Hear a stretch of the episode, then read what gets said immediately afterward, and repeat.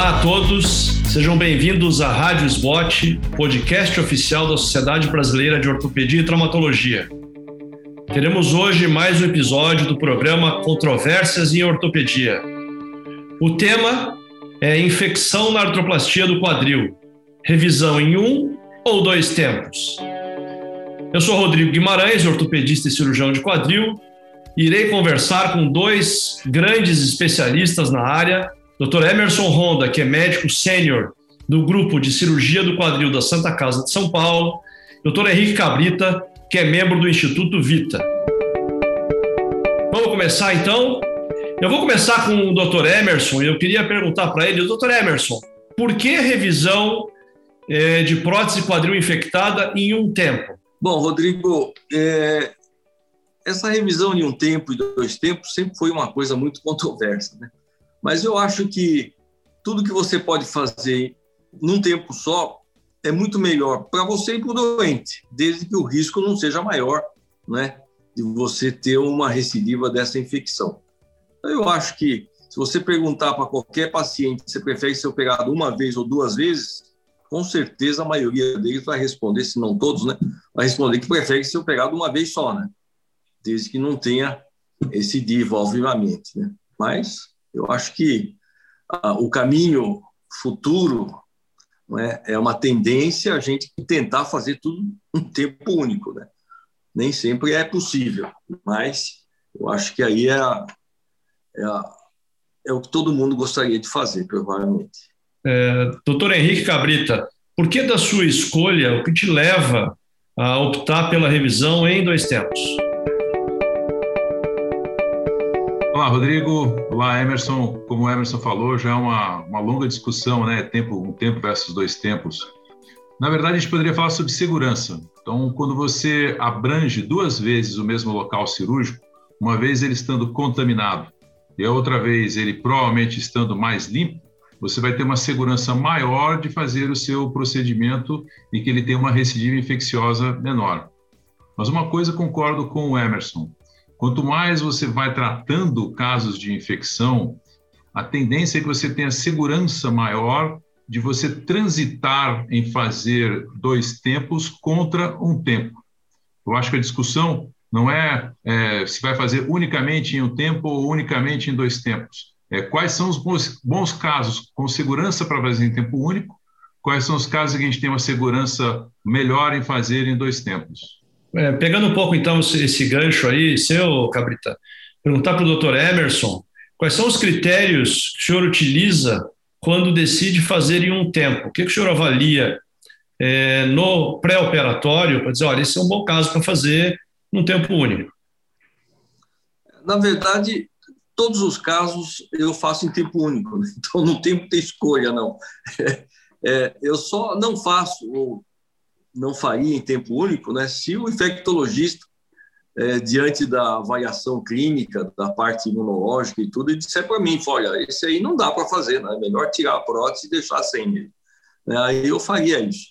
É, como casos que eu já tive que eu não operei, né, eu deixei na mão do infectologista, falei, olha, você vai cuidando aí, porque se eu tentar fazer qualquer coisa com esse doente, eu acabo não é, matando o doente. O doente não tem condição clínica de ser operado, então, às vezes, você não trata, né?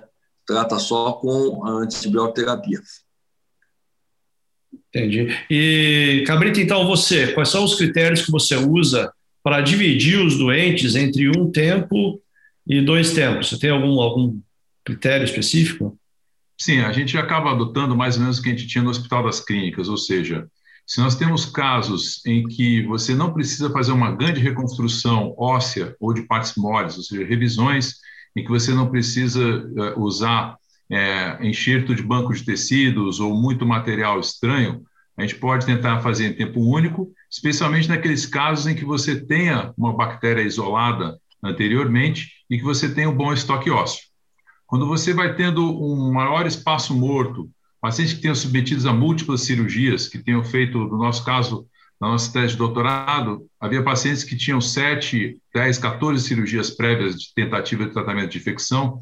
Nesses casos mais graves, a gente acha mais seguro realmente a gente fazer a retirada todo o material, retirar todo o osso que for contaminado, fazer um, um espaçador e aí no segundo tempo fazer um abranger realmente essa região num, num ambiente melhor.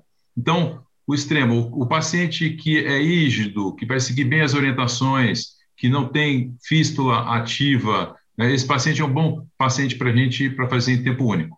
O paciente tem fístula ativa com grande perda óssea, com muito material de síntese ainda, por exemplo, ou material fraturado, esse é um paciente que, ao meu ver, é melhor candidato para fazer a cirurgia em dois tempos. Muito bom. É, doutor Emerson, fala um pouco do seu intraoperatório. É, o, o Cabrita falou um pouco sobre uso de enxerto, enfim. Qual é a técnica que você utiliza? É, fala um pouquinho da gente do seu intraoperatório, qual o tipo de técnica, usa enxerto, cimento, antibiótico, usa antibiótico no enxerto, usa antibiótico no cimento. Fala um pouquinho para nós da sua técnica de revisão em tempo único do seu intraoperatório. O intraoperatório, eu acho que a parte importante é você fazer a retirada de todo aquele material é, que está lá dentro, tirar toda a prótese, né? não deixar nenhum resto de cimento, não deixar nada, e tomar muito cuidado para não destruir mais ainda o estoque ósseo, que em geral já está perdido. Mas eu acho que, além da, da limpeza cirúrgica e tudo mais, o sucesso da cirurgia depende muito do grau de estabilidade que você consegue com a nova prótese que você vai colocar e no preenchimento do espaço morto. Né? Então, nós procuramos é, restaurar toda a perda óssea com enxerto ósseo, mesmo na vigência da infecção. Né? Então, nós substituímos aquele osso perdido por enxerto ósseo, né, com a malha e com tudo que for preciso. Né? Fazemos, é, geralmente, uma fixação cimentada, né? O cimento a gente usa antibiótico, porque isso já é consagrado, o cimento com antibiótico dá melhor é, proteção contra infecção. Então, é dessa maneira que a gente faz. Né? É, com uma boa limpeza, a gente troca de, de, de material só é, quando termina a limpeza cirúrgica e começa a artroplastia realmente, é aí que a gente troca todo o instrumental para a gente não ter o risco de ficar devolvendo o germe para dentro do doente de novo. Né? Ótimo. Uh, Cabrita, como é que você faz, como é que é o seu intraoperatório? Fala um pouquinho da sua revisão, quando você faz em dois tempos, como é que você faz? Bom, justamente quando a gente faz em dois tempos, a gente não precisa se preocupar muito com estoque ósseo. Então, o que você achar que é material contaminado é para retirar. Então, pode retirar osso, pode retirar, tem que retirar né, todo material estranho, como o Emerson falou.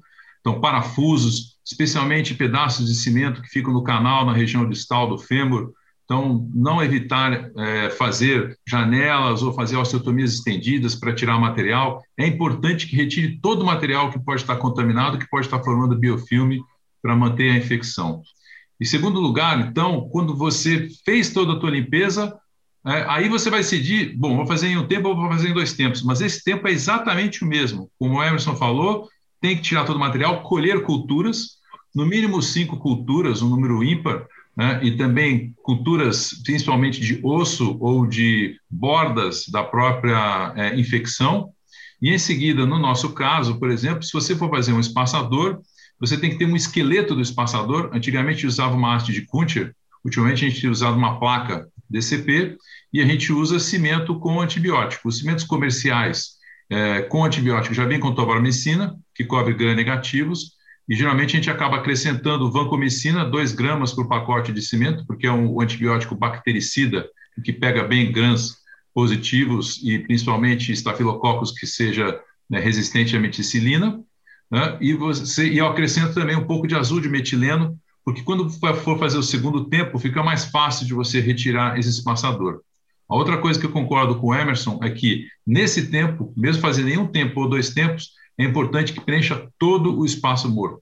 Então, se houver qualquer espaço entre a prótese ou o espaçador e o osso, esse espaço tem que ser preenchido ou por cimento, ou por osso, ou por algum outro material que seja colocado estéreo na hora para combater é, a formação de hematomas que eventualmente vão virar um caldo de cultura para ter uma infecção. Ah, eu vou continuar com você, Cabrita. Eu queria que você me, me, me esclarecesse por que um número ímpar de culturas? Primeira pergunta. E a segunda pergunta é, você faz um espaçador parcial, então. Então, você não coloca uma parte acetabular, é isso? Isso depende. Primeiro, é, a gente coloca o um número ímpar justamente para desempate, né? Se você tiver uma cultura, duas, três culturas, eventualmente você vai ter germes diferentes, então é importante que você tenha um número para desempatar. Tá? É, infelizmente, dependendo do tipo de cultura que for colhida, se o paciente tiver tomado antibióticos é, anteriormente, você vai acabar tendo culturas negativas. Quanto à segunda questão, sobre. É, era sobre o espaçador, não? Espaçador total ou parcial? Ah, é, depende do, do quanto você tiver de dinheiro no serviço. Se você pode colocar um espaçador que é articulado, isso vai dar uma função melhor para o paciente entre os dois tempos cirúrgicos. Eu tenho vários pacientes que acabam ficando com espaçador durante seis meses, um ano, até o espaçador quebrar, andando e sem nenhum tipo de problema entre os dois tempos cirúrgicos. No Hospital das Clínicas, a gente não tinha esse tipo de, de, de, de, facilidade, então a gente utilizava um espaçador que era monobloco, ou seja, como se fosse uma prótese parcial. Isso leva um pouco mais de dor no paciente, ou seja, ele não tem uma mobilidade tão boa quanto o espaçador articulado, mas é uma solução que pode ser feita com um custo mais baixo, sempre pensando em custo. O que eu não recomendo, embora colegas alguns façam, é usar o espaçador pré-fabricado.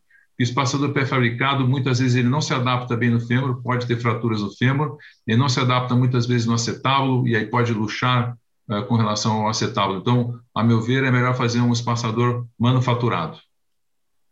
Para encerrar a parte do intraoperatório, doutor Emerson, uh, o Cabita falou sobre colher culturas. Tem alguma outra coisa que o senhor faça no intraoperatório para ajudar a fazer o diagnóstico uh, do, de um processo infeccioso, por exemplo? Eu sempre, é, além das culturas, né, eu colho, em geral, de seis a oito culturas no intraoperatório, eu sempre colho material para anato patológico, sabe? E muitas vezes fica aquela dúvida, é, porque tem muitas, é, como o Cabrita sabe muito bem, né?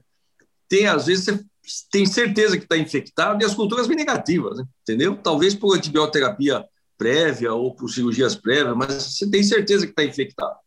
E o anatopatológico é muito bom para fazer o, o, desempate, né? Se o anatopatológico dá para você um suporte de que está infectado, então, não é? Aí você já sabe que realmente estava infectado.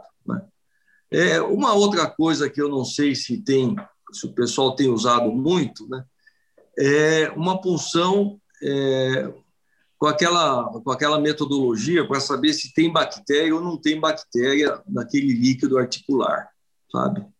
É, é eu não sei se o Cabrita usa, porque parece que havia um trabalho no HC, em prótese de joelho, né? Para tentar identificar essas bactérias pré-operatoriamente. Eu acho que isso aí é um, seria um, um, uma coisa interessante, porque muitas vezes você faz uma revisão achando que não está infectado e está, né? Esse é o grande problema. Né? Eu não o sei. Cabrita, será que se tem uma. Eu não sei como é que está o segmento no Hospital das Clínicas desses casos do joelho. É, no quadril, a gente costumava funcionar, mas a gente tem uma certa dificuldade, às vezes, de conseguir material. Uh, ultimamente, obviamente, no âmbito particular, a gente consegue fazer ultrassom e aí você consegue achar cavidades e fazer punções. Uh, a meu ver, se for fazer, uh, não, não para uma pessoa experiente como você, Emerson, mas para quem tem menos experiência em fazer revisão em tempo único, eu acho que fazer uma punção antes e tentar identificar o germe, eu acho que é uma segurança a mais. Né? Na Endoclinic em Hamburgo, né, do, dos serviços que mais fazem tempo único, eles fazem isso como rotina, né? Muito Exatamente. bom. Vamos falar um pouquinho, já falamos um pouco do intraoperatório, falar um pouquinho do pós-operatório. Então, é, Emerson, qual é a sua rotina, tendo feito uma revisão é, em tempo único, uso de enxerto, enfim, qual é a sua rotina de pós-operatório em relação à carga? Como é que o senhor conduz esse paciente em relação à descarga de peso? É, o pós-operatório do infectado é, é, exatamente a mesma do não infectado, né? não muda nada. É, a gente retarda a carga por três meses, né? ela faz carga parcial, usa duas muletas, usa andador, mas com carga parcial por três meses. Depois a gente tira uma muleta mais um mês e depois tira tudo. É, então, de cinco a seis meses está andando é normal. Quando usa enxerto ósseo. Quando não usa enxerto ósseo, aí é diferente. Aí a carga é muito mais precoce. Mas entre é, infectada e não infectada, é, não muda o pós-operatório do ponto de vista de carga. E, e você, Gabriela, como é que você faz? Tendo colocado um espaçador, como é que você é, orienta o seu paciente no pós-operatório em relação à descarga de peso? Isso depende do quanto a gente conseguiu de estabilidade do próprio espaçador no intraoperatório. Essa é uma vantagem do espaçador, como a gente acabou de falar, articulado. Ele geralmente é mais estável, você consegue colocar cabeças grandes, 36, 32, e aí o paciente pode dar carga praticamente imediata, de acordo mais com partes moles. Primeiro, porque você não fez uma reconstrução definitiva, como o Emerson falou. Você coloca muito cimento, né, para ocupar bastante espaço morto, e esse cimento, obviamente, ele deve ficar bem estável no fêmur e deve ficar estável no acetábulo. Ele não fica grudado. Né? Quando vai se fazer o espaçador, você tem que fazer pequenos movimentos até que o cimento seque em contato com o osso, mas que ele não fique é, absolutamente adaptado ao osso, porque senão era muito melhor fazer uma prótese em tempo único, eu concordo com o Emerson.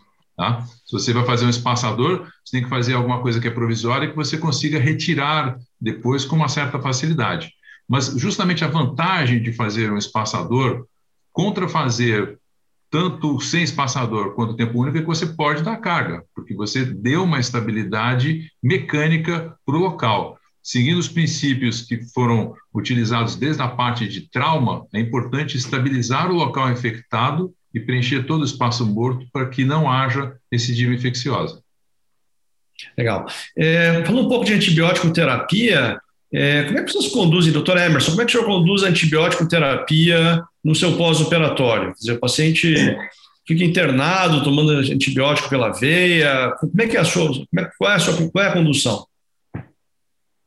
Na verdade, é assim, olha, eu acho que quem faz, é, quem trabalha com prótese infectada, ou que faz é, uma certa, um certo número de próteses infectadas, aí precisa trocar e tudo mais, essa cirurgia de revisão, ela precisa ter um infectologista. Viu? Sem infectologista é impossível, porque a gente é muito é, é, afeito a coisa com bisturi, né? mas com, com a caneta ali, saber que antibiótico dá e saber ler aquela coisa lá do antibiograma para saber qual que é o melhor, qual que tem melhor penetração óssea, acho que isso aí é coisa de infectologista. Então, eu realmente não sei exatamente como começar a dar antibiótico num paciente. Eu chamo, antes de eu, de eu operar o paciente, eu mando esse paciente para o infectologista. Né? Então, ele vai procurar o infectologista, que eu aconselho, vai lá. O, o infectologista faz todos aqueles exames, colhe suave de tudo que é lugar, não sei qual é a finalidade disso exatamente, mas eu sei que colhe suave é, inguinal, anal, oral, nasal, axilar, e faz um monte de testes lá, e aí eu interno, tiro a prótese, ponho outra e ele continua dando os antibióticos lá, em geral endovenoso por um tempo prolongado, né? É, antigamente fazia pelo menos seis meses, agora está reduzindo cada vez mais. Eu acho que a maioria dos pacientes com dois meses já não tomam mais antibiótico terapia é, parenteral. Mas tudo isso eu deixo a cargo do infectologista. Eu realmente não interfiro em nada, não, não dou palpite nenhum, né? e ele que resolve toda essa parte. E você, Cabrita, qual é o seu, seu regime de antibiótico terapia? Você sempre usa um infectologista? Como é que você conduz essa situação? Hein? Olha, eu concordo com o Emerson que um dos maiores erros que o ortopedista faz quando vai tratar esses casos é ele achar que ele sabe tudo de infecção. A gente sabe tudo sobre a parte mecânica, a mecânica é com a gente, a mão é nossa, a gente tem que arrancar tudo, a gente tem que refazer tudo. Mas a, mas a parte de identificação de germes e tudo, e antibiótico terapia, é melhor que seja feito por um infectologista. Eu entendo que em vários serviços e no Brasil inteiro, a gente tem a dificuldade, às vezes, de ter infectologistas que têm o pensamento ortopédico, que também é diferente do infectologista que trata pneumonia, que trata Covid, é, é, é outro tipo de pensamento. A bactéria, quando ela adere no osso, ela tem um, um, uma resistência muito maior à entrada de antibióticos. Né? Você tem que usar antibióticos às vezes que quebrem o biofilme, como a rifampicina. Mas em geral, em geral, você vai fazer uma antibiótico terapia endovenosa de três a seis semanas, voltada para um amplo espectro de gram positivo e gram negativo, até que haja identificação das culturas. Uma outra coisa que a gente nem falou é sobre sonicação, né? É, você pode fazer uma sonicação, pegar um material e aí você é, vai colocar esse material no líquido, vai submeter isso a um ultrassom e você vai colher o líquido e mandar para a cultura. Isso aumenta a, a, especificidade e sensibilidade, mas você começa a achar outras bactérias completamente malucas. Né? E aí, novamente, a interpretação tem que ser muito do infectologista para direcionar antibiótico terapia para esse tipo de bactéria ou não. Mas, em geral, essas, essa antibiótico terapia endovenosa vai ter que ficar num regime de três a seis semanas e via oral por três meses a seis meses. Quando a gente faz em dois tempos, a gente mantém a antibiótico terapia durante o primeiro tempo até o segundo tempo, tá? mas a gente mantém esse prazo de três a seis meses a partir do primeiro tempo cirúrgico. Então, se você fez o, segundo tempo cirúrgico com, em média, dois a três meses, você vai manter a antibiótico terapia três meses depois de fazer o segundo tempo. Se você fez o segundo tempo mais para frente, depois de quatro meses, cinco meses por problemas hospitalares, e você tem uma cultura negativa no segundo tempo, novamente você vai manter a antibiótico terapia até os seis meses do primeiro tempo, não do segundo tempo. É claro que no segundo tempo cirúrgico, novamente colhem-se culturas, e se essas culturas ainda vierem positivas, você vai reiniciar esse tipo de tratamento, mas sempre discutindo com o infectologista. Ah, eu percebi então que o infectologista é uma peça-chave aí no, no tratamento dos pacientes com infecção, tanto na revisão em um tempo quanto na revisão em dois tempos. É, Para entender um pouco da rotina de vocês no consultório, doutor Emerson, como é que o senhor faz a rotina de retorno desses pacientes no consultório? E se o senhor pede algum exame de controle para esses pacientes? Se pede, quais os exames o senhor gosta de ver? Quais exames o infectologista pede o senhor gosta de ver também? Do controle do processo inflamatório. É, no pós-operatório, quem realmente faz toda a avaliação é, a, da eficácia da, da antibioterapia é o infectologista. É claro que a gente faz os retornos de acordo com a parte mecânica, como o, o, o Cavita já falou. Né? A gente vai fazendo o retorno com radiografias para saber se o enxerto está integrando, se a próstata está bem, se ela não, não houve migração, é aquela coisa toda de uma revisão normal. Agora, a parte da infecção, realmente, quem faz toda essa evolução é o infectologista. Eu acompanho, claro, com os exames, né? E eu acho que o importante ali é o PCR. Né? A gente seguia muito pelo PCR, sabe? Então, à medida que o PCR vai zerando, quer dizer, vai ficando negativo para a infecção, a gente sabe que a, a eficácia do tratamento está sendo é, muito boa, né? Mas quem acompanha realmente é o infectologista. Né? E você, Cabrita, como é que você faz a sua, qual é o seu regime de retorno dos pacientes no seu consultório? Bom, esses são pacientes que vão ficar internados pelo menos aí de uma semana a três semanas. Então, muitas vezes, a gente acaba retirando os pontos durante a internação, se ele ficar internado durante muito tempo. Se não, como são revisões, geralmente você vai tirar os pontos com duas, três semanas. E nessa ocasião, em conjunto com o infectologista, geralmente peço a velocidade de hemossedimentação, proteína reativa e o hemograma. Tem um trabalho muito interessante do Carlos César Vassalo, que eles avaliaram a proteína C reativa no pós-operatório de próteses não infectadas, eles viram que você vai ter um declínio né, a partir de uma, duas semanas da proteína C reativa. Então, e ela é muito mais sensível né, do que a velocidade de hemossedimentação. A velocidade de hemossedimentação ela demora meses para depois baixar. Então, essa curva da proteína C reativa é um bom indicador se você teve sucesso no tratamento infeccioso ou não. Agora, existem falsos positivos para isso, né? Pacientes que são reumatoides, pacientes que permanecem com catéteres, né? esses pacientes podem ter uma proteína C reativa mais alta e você tem que diferenciar as duas coisas. Eventualmente, uma, uma, uma imagem como um ultrassom e, ultimamente, ressonância magnética com é, supressão é, de metal dá muita, muita informação é, para a gente. O que a gente tem que filtrar é que, novamente, a ressonância magnética vai dar uma inflamação muito grande, então a gente avalia bem coleções, mas não tanto a inflamação. E o ultrassom, ele é útil para a gente ver volume. Então, volumes grandes de hematomas, se eles estão diminuindo, se estão diminuindo, se estão aumentando, é, locais que você pode eventualmente fazer uma punção e colher uma nova cultura, a gente acaba acompanhando com ultrassonografia. Legal, muito interessante. Vamos agora para a nossa parte final do, do podcast, as duas últimas perguntas. É, doutor Emerson, no caso do senhor fazer uma revisão em tempo único, se, se é que já lhe aconteceu, e não logrou sucesso, quer dizer, não resolveu o problema em tempo único, qual a sua conduta? Olha, normalmente, quando a revisão não teve sucesso, a gente vai primeiro procurar saber por que, que não, houve, não houve sucesso. Né? Então, é, já teve casos de recidiva de, de, infecção em tempo único, né? tempo único, assim como dois tempos, não há 100% de sucesso, né? mas a gente tem que descobrir por quê. Né? Eu já tive é, dois doentes que nós identificamos rapidamente, né? Um deles teve uma intolerância ao antibiótico, teve uma insuficiência renal, né? É, pelo antibiótico, não foi bem controlado e foi obrigado a suspender o antibiótico. Obviamente, tudo isso é, voltou à, à infecção e tudo mais. Né? E o outro paciente, que não era de São Paulo, foi para o interior lá de Pernambuco e não tomou antibiótico. Chegou lá, o catéter infectou, tirou o catéter, não tomou antibiótico. Então, é, se considera que realmente não foi tratado. Então, nesses casos, é muito difícil você é, ter segurança de que realmente esse paciente vai ser curado da infecção, porque ele vai, vai voltar para o mesmo lugar, o organismo dele continua o mesmo, né?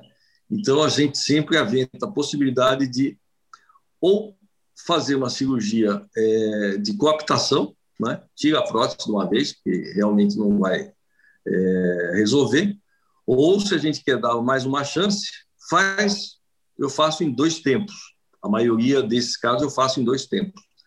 Porque eu vou dar uma chance para ver se ele consegue fazer o tratamento mesmo. Se ele não conseguir fazer o tratamento, ele vai recidivar. E para mim é muito mais fácil tirar depois um espaçador né, e deixar ele em Guildston, não é?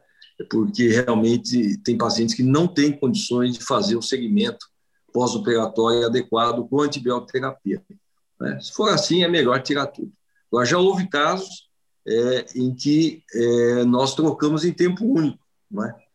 É, tem casos que, é, algumas vezes, você, se você não olhar muito bem os exames, você pode é, comer bola. Né? E uma delas é você não perceber que tinha outro germe em outra cultura. Né? Isso eu já vi acontecer. Né? Felizmente, não é um caso meu, mas não foi identificado o segundo germe e estava na cultura. Né? Foi uma cultura que não foi lida. É, aí trocamos em tempo único, né? já tinha sido trocado, trocamos em tempo único, mesmo numa recidiva, mas aí já sabendo que existia um outro germe aí, né? perdido aí no, nos exames. É uma coisa que a gente sempre é, comenta com todo mundo que, que principalmente com os assistentes, né, fala, exame pedido tem que ser cobrado, né? não deixa passar um exame, porque é não, não é uma coisa rara, não é? A pessoa muitas vezes esquecer do, do da cultura, né, numa revisão normal, é? E o, e o paciente vai embora, não, não vai tomando antibiótico, a cultura, as primeiras vieram negativas e chega lá no final tem uma cultura positiva que ninguém viu, né? Então isso é bastante importante. É, Cabrita, e você? Você fez uma revisão em dois tempos, quer dizer, você está na fase intermediária e o paciente não foi bem, continua provas inflamatórias altas, o aspecto da ferida não é bom, ele está com espaçador. Como é que você lida com isso? Bom, se ele está com espaçador, é relativamente tranquilo. Você tem que abrir de novo, lavar e fazer um novo espaçador. Esse seria o raciocínio. Eu acho que o mais difícil é o paciente que você já fez espaçador, você já fez o segundo tempo e ele infecta de novo. Tá? Eu vou voltar um pouquinho atrás. É, a gente, quando entra, quando a gente tem um paciente que é nosso e ele infecta, é, a gente entra na mesma síndrome de quem perde um parente, né? A gente entra em negação primeiro, né? Não aconteceu, não é comigo, não é infecção, né? Depois você cai na real e você tem que tratar esse paciente. E, no fundo, é muito mais fácil para a gente que lida é, com prótese de quadril e tem grande volume, como o Emerson, você e eu, a gente pegar uma infecção de um outro colega e a gente tratar. Primeiro que não foi a gente que fez a prótese. Então a gente vai enfrentar aquilo não como um filho nosso, né? Como uma resolução de problema. E no fundo, eu acho que o pensamento que a gente tem que ter quando tem um, paciente que é nosso e que está infectado é também o mesmo. A gente tem que resolver o problema, a gente não tem que salvar a prótese. A gente tem que resolver o problema da infecção. E aí você tem que ser agressivo. Então, novamente, se deu errado é, em um tempo ou dois tempos, como o Emerson falou, peça ajuda, converse com o infectologista, converse com os colegas, tem ideias do que, que foi que aconteceu. Se o paciente ele é imunodeprimido, se ele tem algum problema nutricional, se ele tem uma deficiência de vitamina D, se ele tem algum foco que não foi identificado, se tem alguma bactéria que não foi coberta na antibiótico terapia, é, se você é, deixou algum material da primeira cirurgia que tem que ser retirado de qualquer forma. Então, acho que essa revisão do caso é importante para que você tome uma nova atitude, né? mas no nosso caso, novamente, a gente não faria o tempo único, faria em dois tempos uma, uma revisão, como o Emerson falou. Eu acho que a gente abordou aí as, as mais diversas possibilidades no tratamento da prótese infectada, de quadril infectada, em tempo único, em dois tempos. Conseguimos perceber aí que há espaço para as duas técnicas, desde que você tenha expertise, esteja preparado para tratar. Falamos um pouco do pré-operatório, do intraoperatório e de como lidar com esses pacientes no pós-operatório. Já chamando a atenção que nós temos aqui dois grandes especialistas, eu já quero agradecer ao Dr. Emerson Honda, que é membro sênior do grupo de quadril da Santa Casa de São Paulo, Dr. Henrique Cabrita, que é membro do Instituto Vita, tem uma grande experiência no tratamento, é, na artroplastia do quadril e no tratamento desses doentes que são é, que têm infecção em prótese de quadril, tratamento da infecção. E queria agradecer aos dois finalizando então o nosso podcast, dizer que você acabou de ouvir mais um episódio da Rádio Sbot, podcast oficial da Sociedade Brasileira de Ortopedia e Traumatologia. Lembrar que todas as edições estão disponíveis no site www.sbot.org.br e também nas principais plataformas de streaming. Queria agradecer a todos e nos vemos então no próximo episódio. Até lá. Obrigado, doutor Emerson. Obrigado, doutor Cabrito. Até a próxima.